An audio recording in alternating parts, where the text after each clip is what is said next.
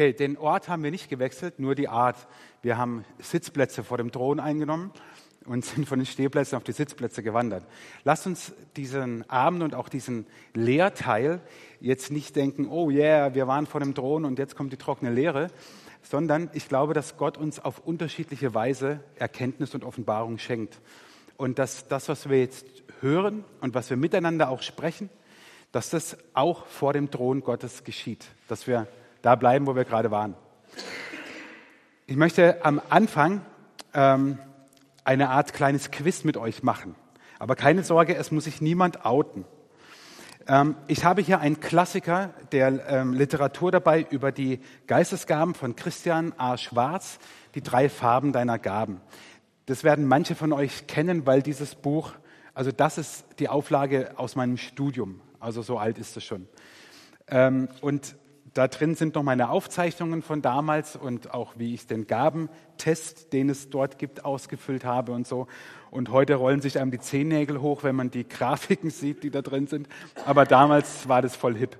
Ähm, und er hat ähm, ein, ein, ein Quiz, er nennt es selber ein Quiz, 14 Fragen zum, zu den Geistesgaben, die du mit richtig oder falsch beantworten kannst. Okay? Ich stelle diese Frage, lass einen kurzen Moment Pause und sagt dann, ob es richtig oder falsch ist.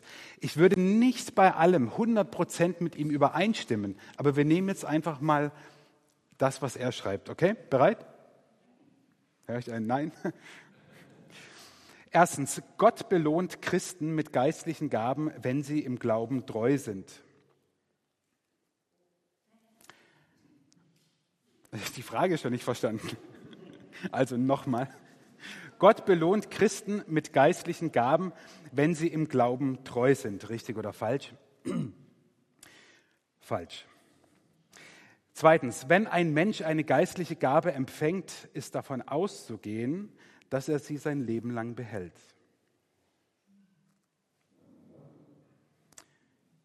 Richtig. Drittens, die meisten Christen haben geistliche Gaben, manche aber nicht. Falsch. Viertens, jeder Christ kann jede Gabe empfangen, wenn er nur will. Falsch. Fünftens, es gibt mehr Christen, äh, jetzt muss man ein bisschen Logik. Äh, es gibt mehr Christen, die eine bestimmte Gabe nicht haben, als solche, die sie haben. Äh? Es gibt mehr Christen, die eine bestimmte Gabe nicht haben, als solche, die sie haben. Richtig. Wie gesagt, Christian A. Schwarz. Sechstens, Gott vertraut jedem Christen die gleichen Gaben an, lediglich die Art, wie sie ausgeübt werden, ist unterschiedlich. Falsch. Siebtens, ein Christ sollte sich bemühen, möglichst alle im Neuen Testament genannten Geistesgaben zu praktizieren. Das würde in Stress ausarten. Falsch. Achtens, Christen sollten sich vor allem in Bereichen engagieren, wo sie keine geistlichen Gaben haben, um nicht einseitig zu werden. Hallo, was lacht ihr? Falsch. Nein, ich sage jetzt nichts, das wird aufgenommen, gell? Neuntens, es handelt sich nur dann um eine geistliche Gabe, wenn sie sich auf natürliche Weise nicht erklären lässt. Falsch. Zehntens, der Drei-Farben-Gabentest muss nur einmal im Leben durchgearbeitet werden. Seine Ergebnisse gelten ein Leben lang falsch. Ich finde es toll, dass der ähm, Selbsthumor, äh, wie sagt man eigen, also sich selber auf die Schippe nehmen kann. Elftens, die Bibel lehrt uns klar und deutlich, dass es drei Kategorien von Gaben gibt, die sich auf die Farben Grün, Rot und Blau beziehen. Nein, falsch.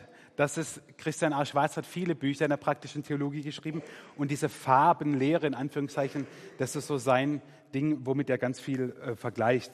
Zwölftens, ein Christ sollte wohl seine Gaben praktizieren, aber nicht darüber reden.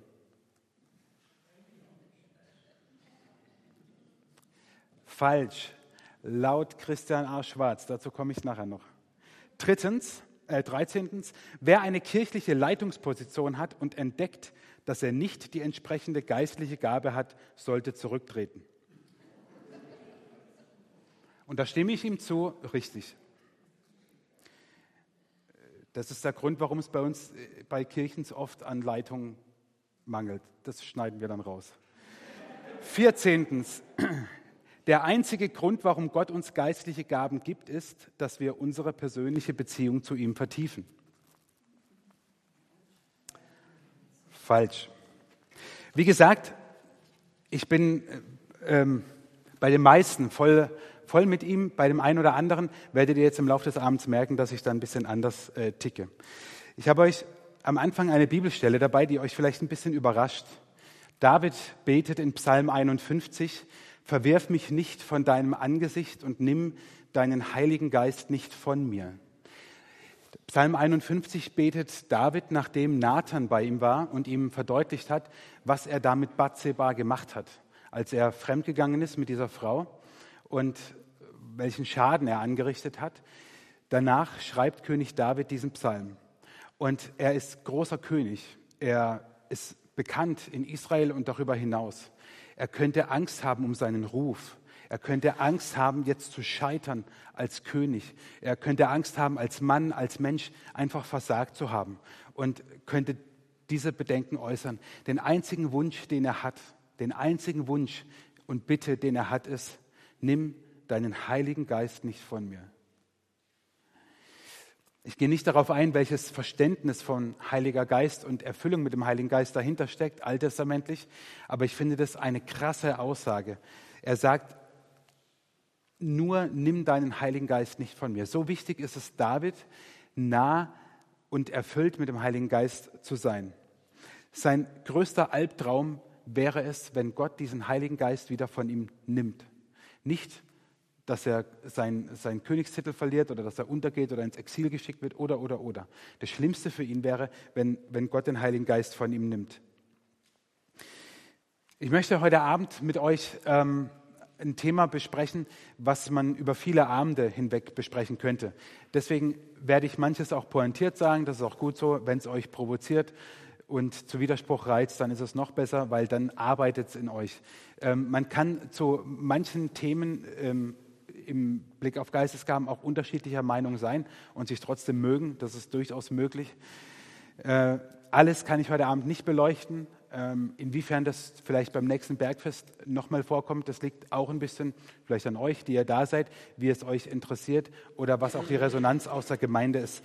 Ähm, ich möchte heute Abend mit euch ähm, eigentlich drei große Bereiche anschauen. Der erste Bereich ist, was sind Geistesgaben und wozu sind sie da? Was sind sie und wozu sind sie da?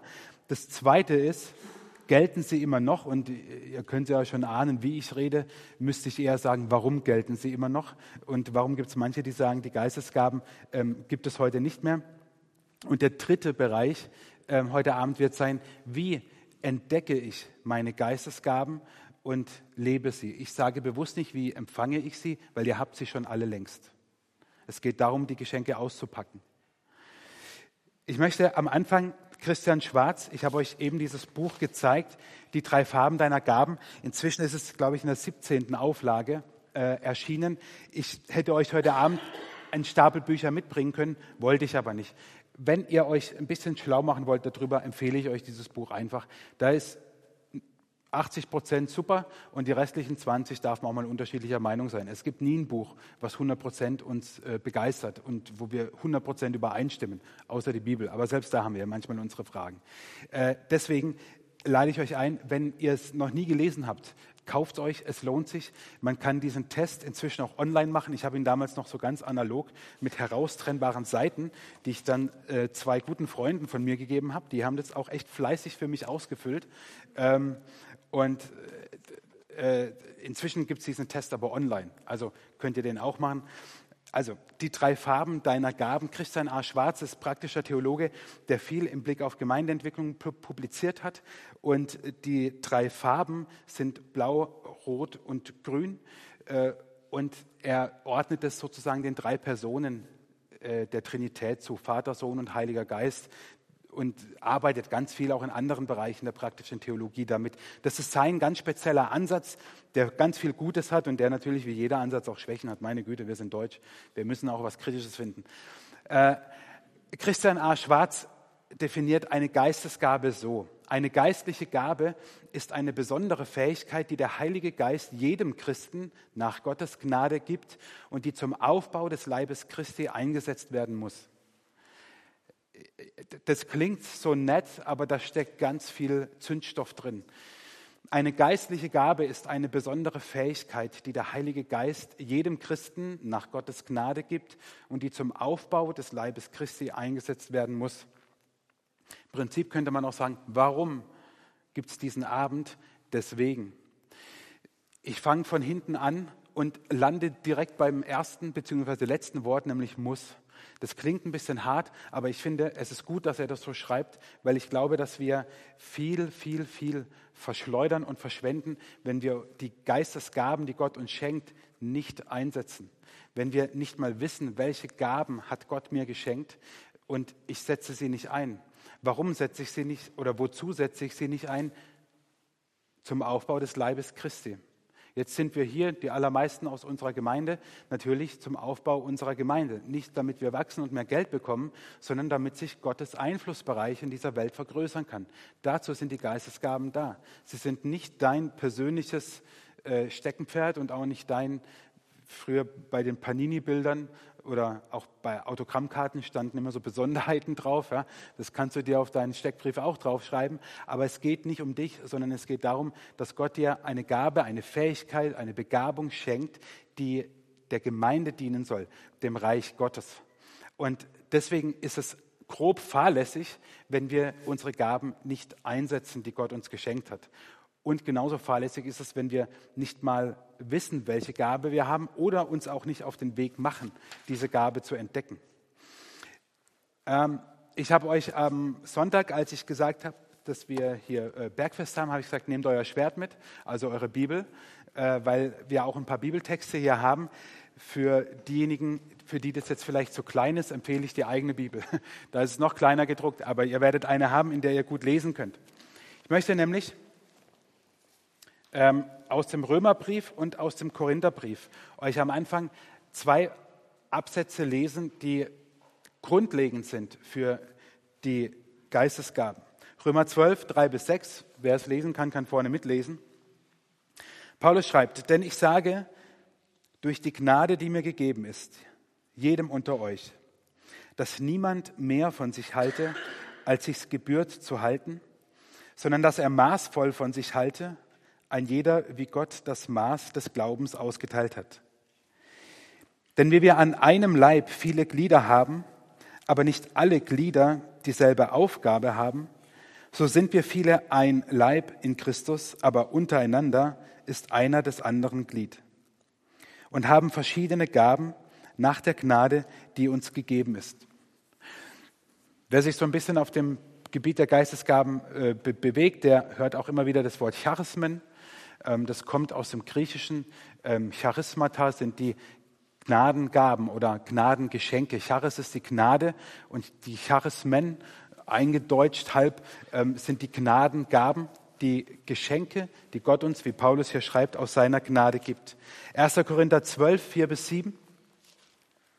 Es sind verschiedene Gaben, aber es ist ein Geist. Und es sind verschiedene Ämter, aber es ist ein Herr. Und es sind verschiedene Kräfte, aber es ist ein Gott, der da wirkt alles in allem. In einem jeden offenbart sich der Geist zum Nutzen aller. Dieses Bild ist, ähm, im Neuen Testament kommt es immer wieder vor vom Leib und den Gliedern. Und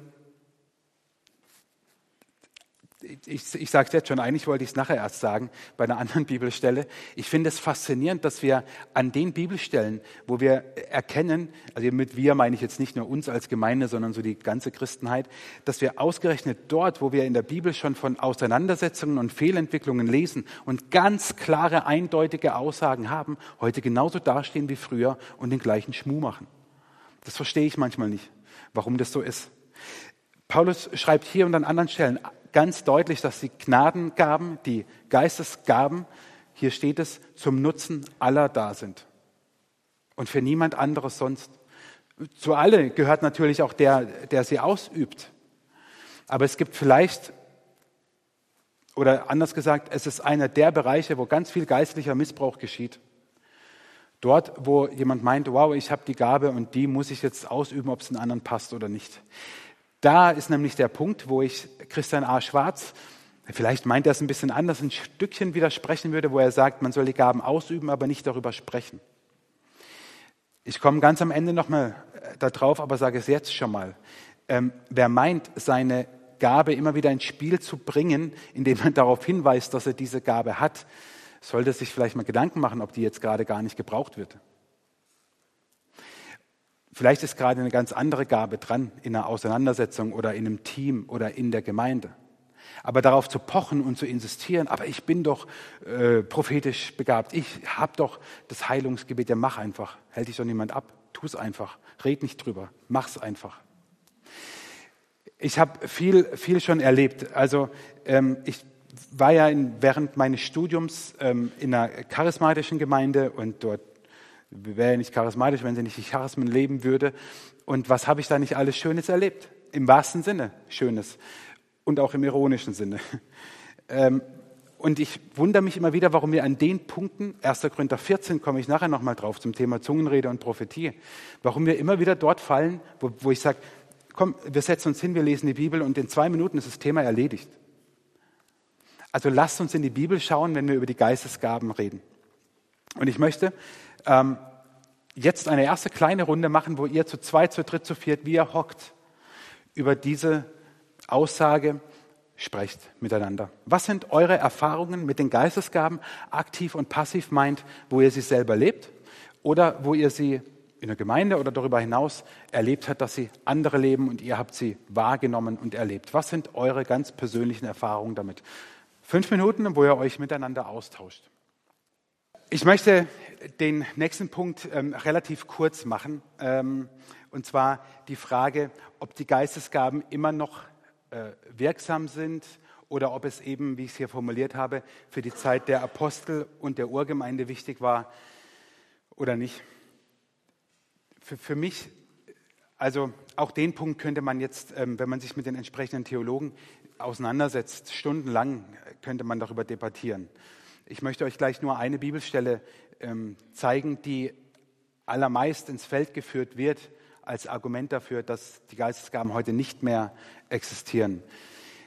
Ich möchte an der Stelle einfach ganz, ganz deutlich sagen, dass ähm, ich, ich der festen Überzeugung bin, dass, sie, dass die Geistesgaben, wie sie in der Bibel beschrieben sind, heute nach wie vor genauso wirksam sind und da sind und Gott sie uns schenkt und wir sie unbedingt brauchen und praktizieren müssen.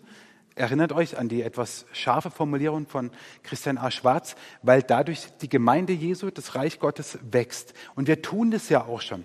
Ich möchte ähm, nur jeden ermutigen, der vielleicht unsicher ist, habe ich eine oder nicht? Ich komme dann nachher im dritten Teil bei dem Wie noch drauf. Ja, du hast auf jeden Fall eine. Ähm, und ich möchte jeden ermutigen, da dran zu bleiben. Auch die, die vielleicht vor 30 Jahren das letzte Mal sich damit befasst haben und denken, damals habe ich die und die Gaben gehabt und das ist jetzt bis in alle Ewigkeit so. Das kann schon so sein, aber vielleicht will Gott dir auch wieder was Neues schenken, weil er dich für etwas Neues beruft oder beauftragt. Und ich, ich, ich finde es grandios, deswegen habe ich vorhin gesagt, lasst uns vor dem Thron bleiben, dass Gott uns etwas von sich schenkt, dass wir gar nichts dafür tun müssen. Natürlich ist die Rettung das allergrößte Geschenk, aber dass wir sozusagen noch äh, eine Mitgift sozusagen bekommen, ist doch grandios, dass Gott sagt, und jeden Einzelnen, der sich bekehrt und mit meinem Geist erfüllt ist, dem schenke ich noch besondere Begabungen, damit er einen Platz findet in meinem Reich, dass es wächst und blüht und größer wird. Und dafür sind die Geistesgaben da. Und jetzt gibt es äh, immer wieder, oder was heißt immer wieder, es, die, die, die gab es immer und ich befürchte, es wird sie immer geben, Theologen, die sagen, nein, die Geistesgaben existieren heute nicht mehr. Und sie waren nötig für die Zeit der Propheten. Ganz oft wird auf einem, auf einem Fundament argumentiert, das eigentlich nur darauf fußt, dass es die Bibel damals noch nicht gab. Die Bibel in dem Kanon, wie wir sie heute haben, ist ja ungefähr erst Ende des vierten Jahrhunderts entstanden. Davor sind die Schriften des Alten und auch des Neuen Testamentes, die Briefe in den Gemeinden gelesen worden. Oft ähm, gab es einzelne Briefe, die zusammenhängend waren. Manchmal waren es aber auch nur einzelne Briefe, die gelesen wurden. Und dann haben sich mal ganz vereinfacht gesagt, auf einer Synode die Christen getroffen und haben gesagt, so, welche Schriften sind's? Und dann hat sich ganz schnell herauskristallisiert, ähm, dass es diese Schriften sind, die wir im Neuen Testament haben, die als Bibel autorisiert wurden. Es gibt, ähm, ich habe daheim ein wunderschönes Buch, das heißt ähm, das Neue Testament und frühchristliche Schriften. Das sind noch ganz viele andere Schriften aus der damaligen Zeit, die gute Sachen sagen drin, aber die nicht zur Bibel gehören. Und viele derer, die jetzt sagen, die Geistesgaben haben aufgehört, die begründen es hauptsächlich dadurch, dass sie sagen, die Christen, die Apostel, die Urgemeinde benötigten die Geistesgaben, benötigten auch so übernatürliche Dinge wie, wie Prophetie, weil sie ja die Bibel noch nicht hatten und weil sie noch nicht alles wissen konnten und weil sie auch gegenüber anderen nicht immer alles gleich argumentativ vortragen konnten. Also brauchen sie übernatürlich etwas. Wir brauchen es nicht mehr. Wir haben die Bibel. Da ist alles drin, was Gott äh, uns sagen will. Das glaube ich auch. Und deswegen brauchen wir die Geistesgaben nicht mehr, weil wir haben ja die Bibel. Das ist so die ganz vereinfachte Argumentation. Und diese Bibelstelle wird dann ganz oft herangezogen. 1. Korinther 13, 8 folgende. Ihr kennt die Verse davor von den letzten beiden Sonntagen. Die Liebe hört niemals auf, wo doch das prophetische Reden aufhören wird und das Zungenreden aufhören wird und die Erkenntnis aufhören wird. Denn unser Wissen ist Stückwerk und unser prophetisches Reden ist Stückwerk. Wenn aber kommen wird das Vollkommene, so wird das Stückwerk aufhören. Und was hier mit das Vollkommene gemeint ist, sagen dann eben die, das ist die Bibel. So.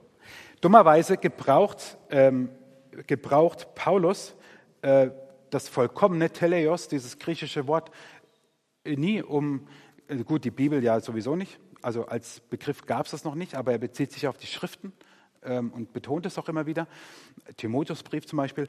Er verwendet diesen Begriff nie im, im Blick auf biblische Offenbarung, mal allgemein gesprochen.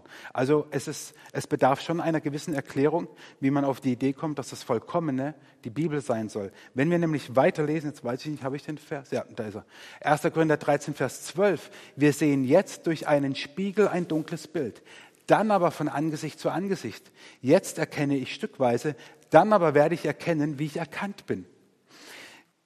Das meint Paulus mit dem Vollkommenen. Und wenn man jetzt ein bisschen, ich treibe es nicht auf die Spitze, aber wenn man jetzt diese Wörter erkennen ähm, sich anschaut im Griechischen und auf welchem hebräischen Wort Yada, sie, Yada heißt dieses Wort Fußen, ist es die Gotteserkenntnis, ist es das, äh, das äh, wie sagt man das, ähm, ähm, unmittelbare, eins zu eins.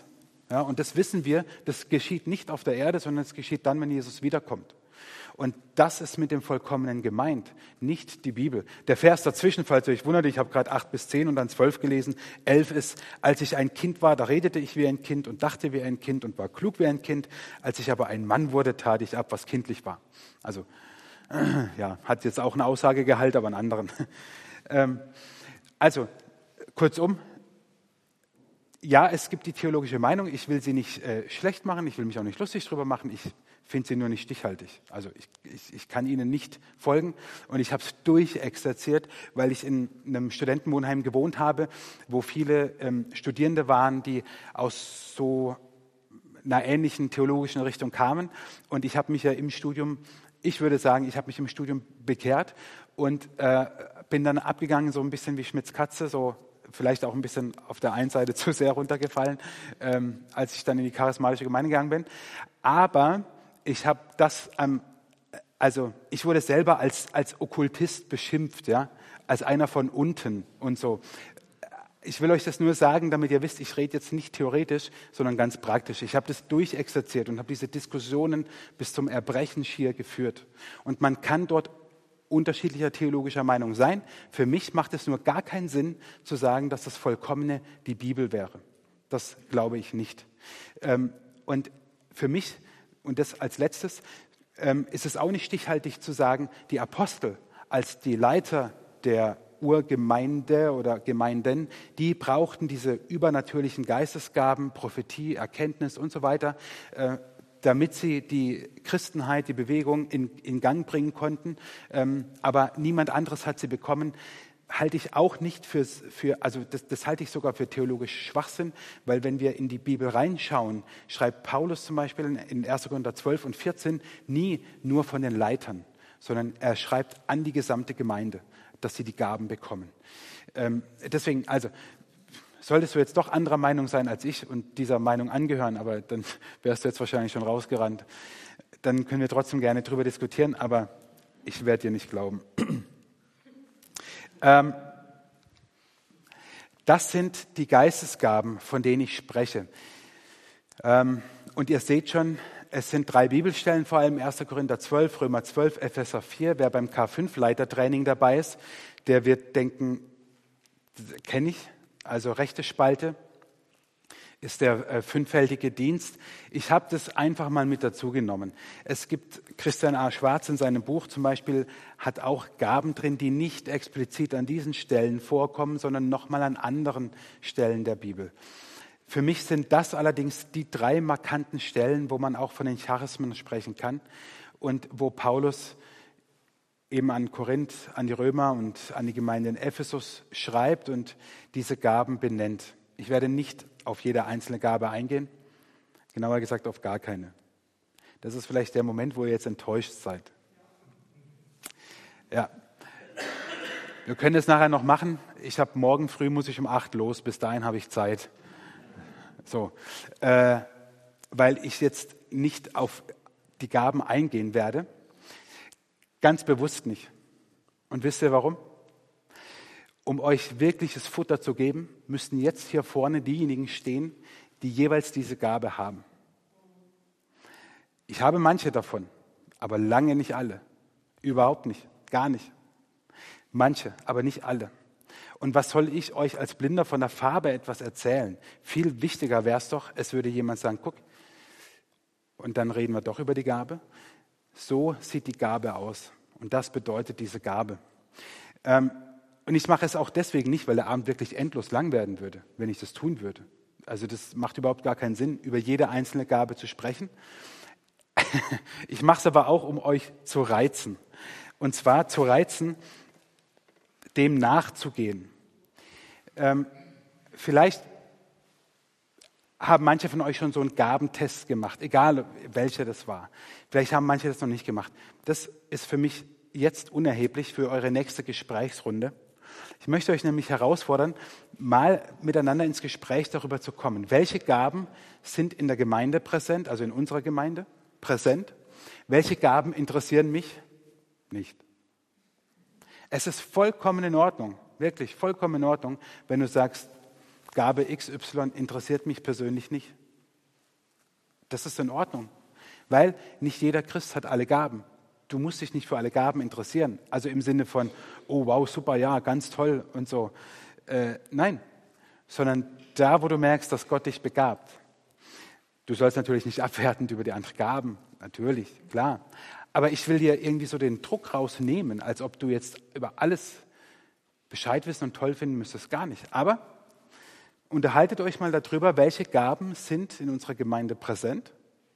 Und wenn ihr wollt, weil es da dann auch ein bisschen persönlicher wird, welche Gaben interessieren dich und welche interessieren dich nicht. Und dazu werde ich euch diese Übersicht einfach einblenden. Ihr könnt die gleichen Gruppen wie eben machen oder euch neu mischen. Das könnt ihr machen, wie ihr wollt.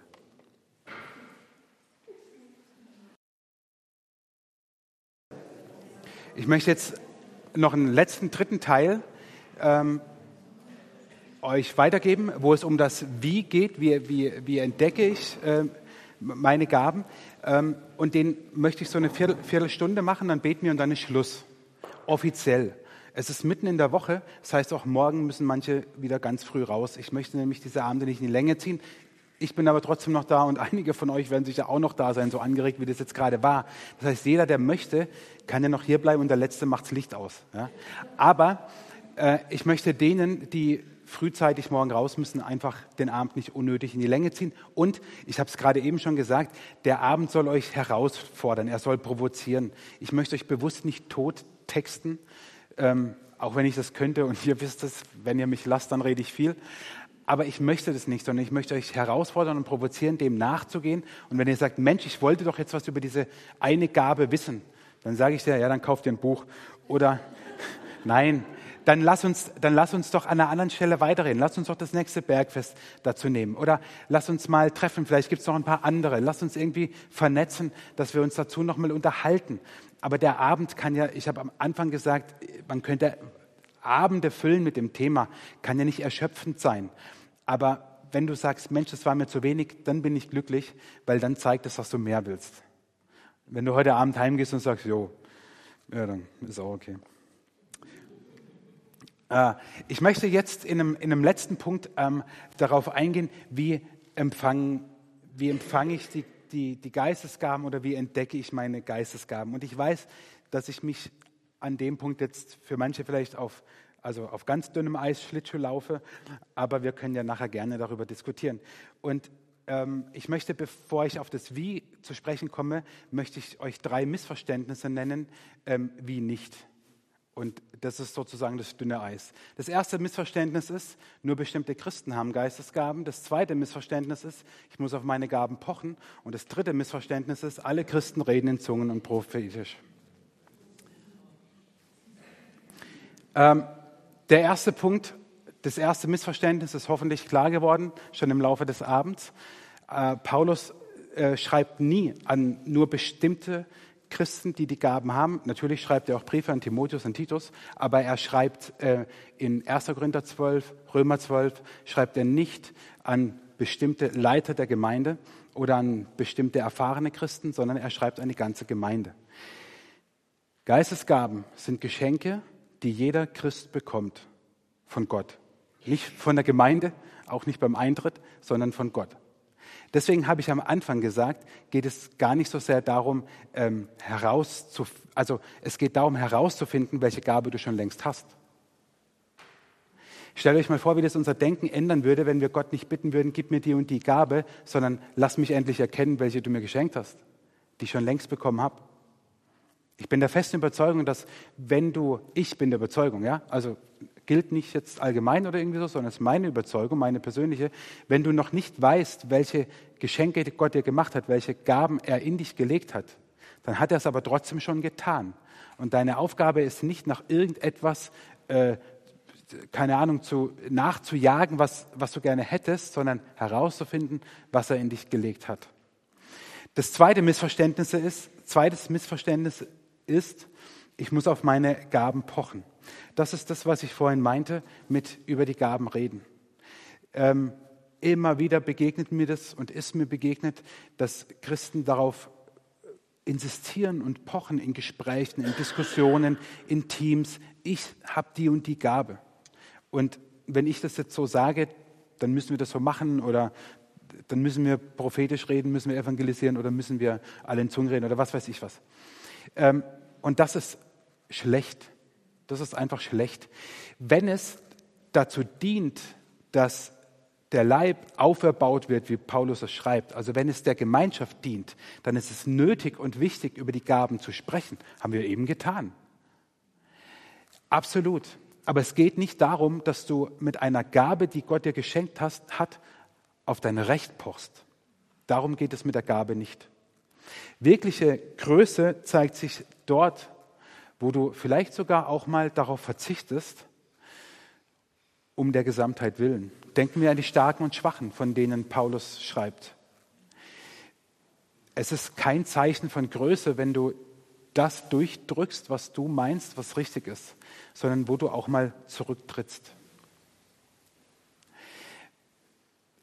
Ich habe, also ich will es euch einfach persönlich machen. Ähm, ich kann mich nicht erinnern, wann ich jemandem mal erzählt habe, welche Geistesgaben ich habe.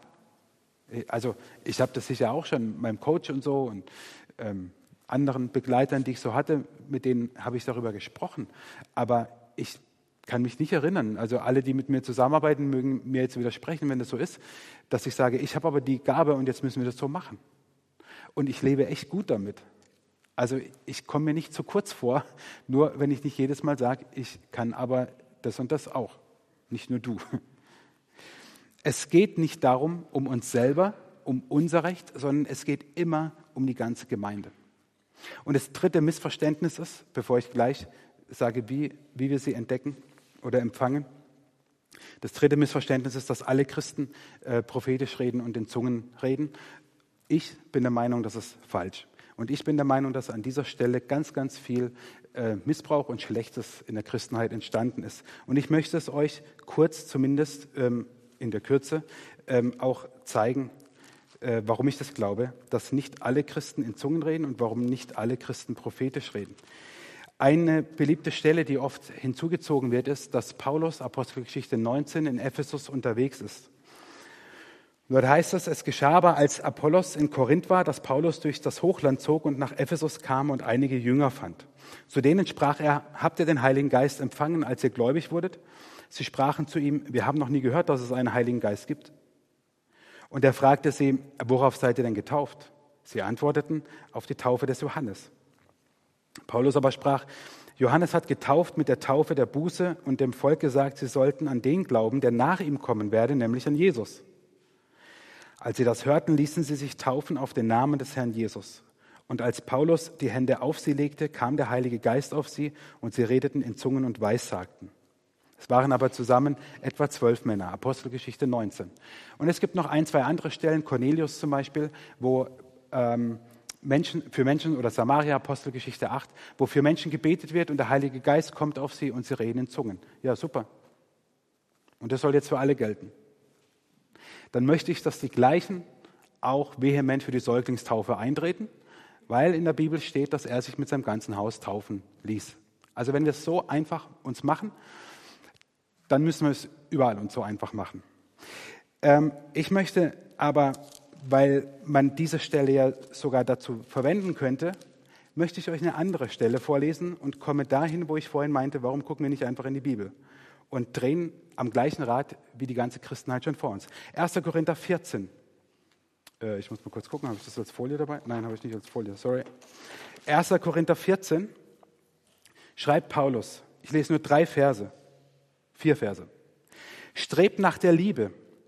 Bemüht euch um die Gaben des Geistes, am meisten aber um die Gabe der prophetischen Rede. Denn wer in Zungen redet, der redet nicht für Menschen, sondern für Gott. Denn niemand versteht ihn. Vielmehr redet er im Geist von Geheimnissen. Wer aber prophetisch redet, der redet den Menschen zur Erbauung und zur Ermahnung und zur Tröstung. Wer in Zungen redet, der erbaut sich selbst. Wer aber prophetisch redet, der erbaut die Gemeinde. Ich wollte, dass ihr alle in Zungen reden könntet, aber noch viel mehr, dass ihr prophetisch reden könntet. Sorry, es waren sogar fünf Verse. Wenn ihr lesen wollt, 1. Korinther 14, 1 bis 5. Paulus schreibt davon, ich wollte, ihr könntet alle in Zungen reden. Ich wollte, ihr könntet alle prophetisch reden. Strebt nach der Gabe der Prophetie heißt doch nichts anderes als, es sprechen nicht alle in Zungen. Es sprechen nicht alle prophetisch. Sonst würde er es nicht betonen. Und ich, ich glaube, dass wir, dass wir gut daran tun, bestimmte Gaben nicht äh, zu überstrapazieren. Interessanterweise widmet sich ja Paulus in, in 1. Korinther 14 in einem langen Kapitel vor allem diesen beiden Gaben, Zungenrede und Prophetie, und schreibt sehr deutlich davon, was Sache ist. Wir können zumindest nicht explizit hineinlesen, dass alle Christen in Zungen geredet haben und alle Christen prophetisch gesprochen haben. Das lesen wir hier nicht raus. Wenn also jemand das behauptet, dann muss er schon gut biblisch begründen. Umgekehrt würde ich es wirkungsgeschichtlich einfach mal anschauen, wie viel Unheil über Christen gekommen ist, die hören mussten und erleben mussten. Weil du nicht in Zungen redest und weil du nicht prophetisch redest, bist du noch nicht vollkommener Christ.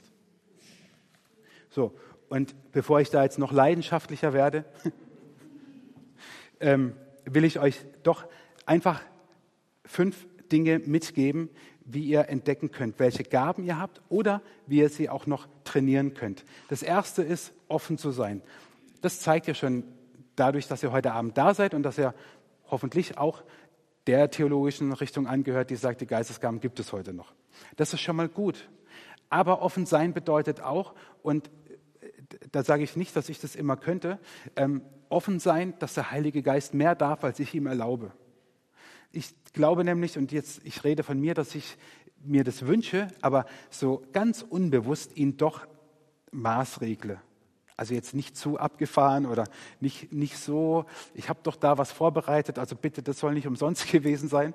Ähm, oder was denken die anderen so? Ich glaube, dass wir unbewusst den Heiligen Geist doch immer wieder ein bisschen versuchen zu zähmen. Ähm, und das ist nicht gut. Deswegen ist offen sein, klingt nett, aber ist, glaube ich, echt eine Leistung.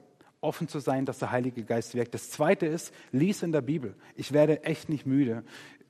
Es sind gerade wieder einige Forschungen aus Deutschland und Übersee, USA rausgekommen, die so das derzeitige Christentum so ein bisschen untersuchen und auch welche, welchen Stellenwert die Bibel hat. Und Leute, ich könnte kotzen. Echt, ich kann es anders nicht ausdrücken. Ich könnte kotzen.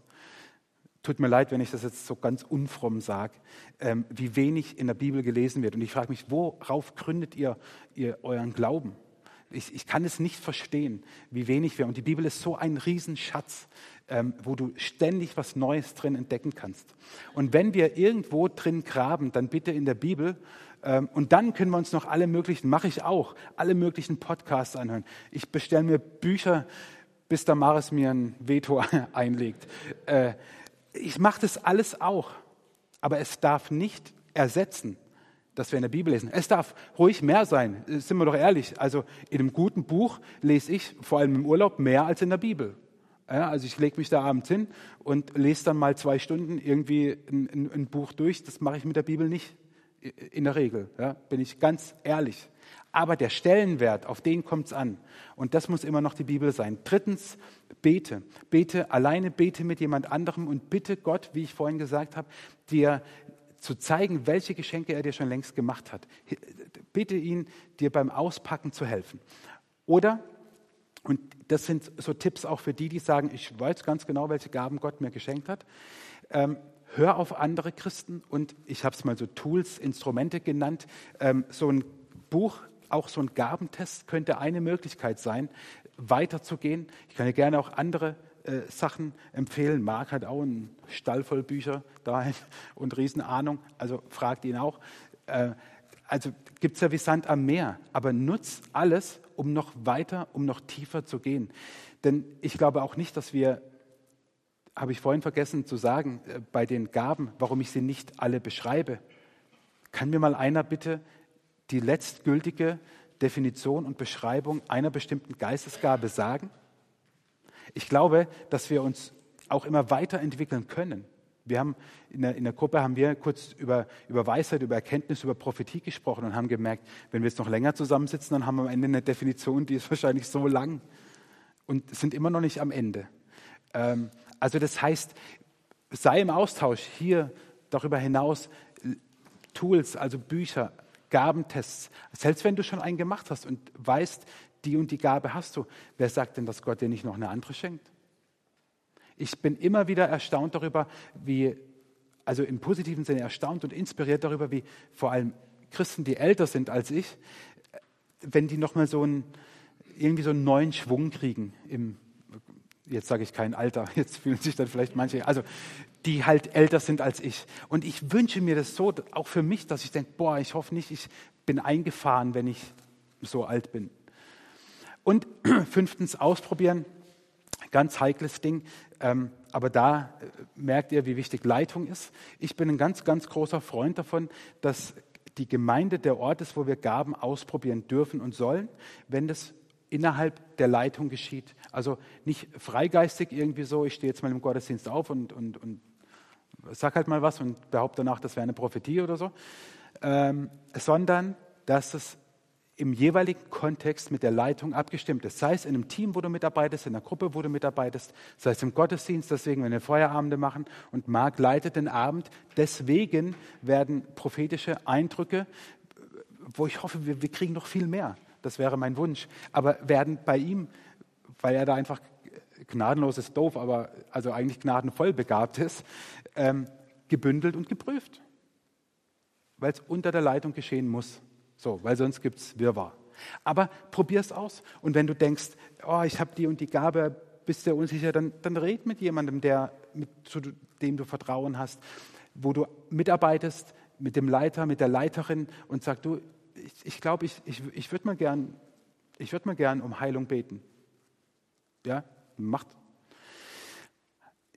Innerhalb dessen, wo ihr seid, mit der Leitung abgestimmt, dann wird es gut. Ähm, und nicht ihr müsst die Welt retten, sondern das hat schon jemand anderes getan.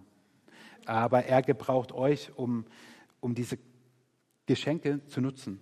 Und ich, ich, ähm, ah, es gibt ja viele, viele Programme, die man machen kann und Gemeindeentwicklungsmodelle und so. Und ich bin großer Fan davon.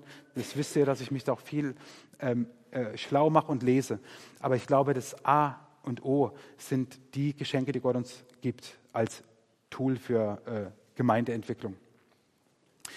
Wie gesagt, dieser Abend sollte nur dazu dienen, ähm, euch für das Thema vielleicht neu zu sensibilisieren oder das erste Mal oder von neuem. Und ich bitte euch herzlich, ähm, wenn ihr merkt, ja, ich will da dranbleiben, dann bleibt auch dran. Ich habe jetzt leider gerade keine clevere Idee, wie man das machen kann. Am liebsten würde ich euch allen nachgehen und sagen, so jetzt was? lebst du deine Gaben? Oder bei manchen weiß ich es ja schon, voll cool, mach weiter. Bei anderen weiß ich es nicht und frage, brauchst du noch was? Wo kann man dir helfen? Und so. Also nicht, dass ich es alles wüsste, aber wir können uns da zusammensetzen und sagen, Mensch, oder mit anderen erfahrenen Leuten aus der Gemeinde, dann bleib da dran. Äh, weil, weil es der Ort ist, wo Gott Segen schenken wird durch dich.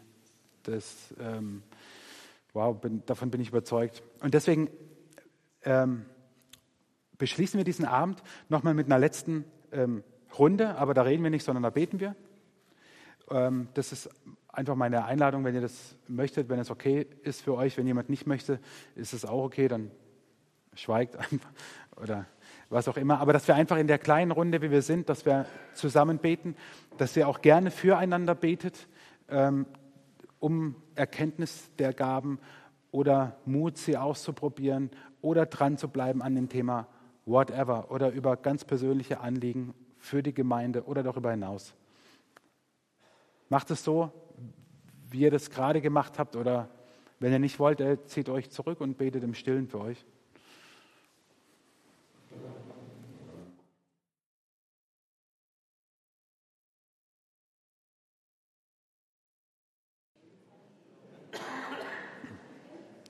Jesus, wir danken dir für den Abend. Wir danken dir für das, was du uns schenkst mit den Gaben. Danke, dass wir uns bereichernd wahrnehmen dürfen. Und wir beten, Heiliger Geist, dass du diese Gaben in uns immer mehr zur Geltung bringst und dass du dein Reich hier baust, dass deine Gemeinde wächst und dass Menschen, die dich noch nicht kennen, zu leidenschaftlichen Nachfolgern werden und dass wir das sehen werden in den nächsten Jahren. Darum bitten wir dich von Herzen. Und danke, dass du mit uns gehst, wenn wir jetzt nach Hause fahren, morgen der Alltag wieder kommt ähm, gehen wir gestärkt. Wir sind vor deinem Thron und bleiben das in einer gewissen Weise auch morgen, wenn wir mitten im Alltag stehen, weil du, Heiliger Geist, in uns bist. Amen. Wenn ihr, ähm, kam mir gerade so, wenn ihr ähm, Interesse habt daran, äh, ich kann es euch als PDF oder so schicken. Schickt mir eine E-Mail oder eine WhatsApp. Wer Church Tools Zugang hat, schaut einfach bei, bei Bergfest, lädt sich die Sachen runter. Das ist ja alles kein Geheimnis oder so. Ich sehe manchmal immer nur die Leute so abfotografieren, auch im Gottesdienst. Alles super, aber es geht auch einfacher und von der Qualität her dann besser vom Bild. Also wenn ihr das wollt, sagt es mir oder schreibt es mir, dann schicke ich euch das. Kommt gut nach Hause, das war unser erstes Bergfest. Mich freut tierisch, dass ihr alle da wart. Nehmt noch kleine Berge mit, die auf den Stühlen liegen.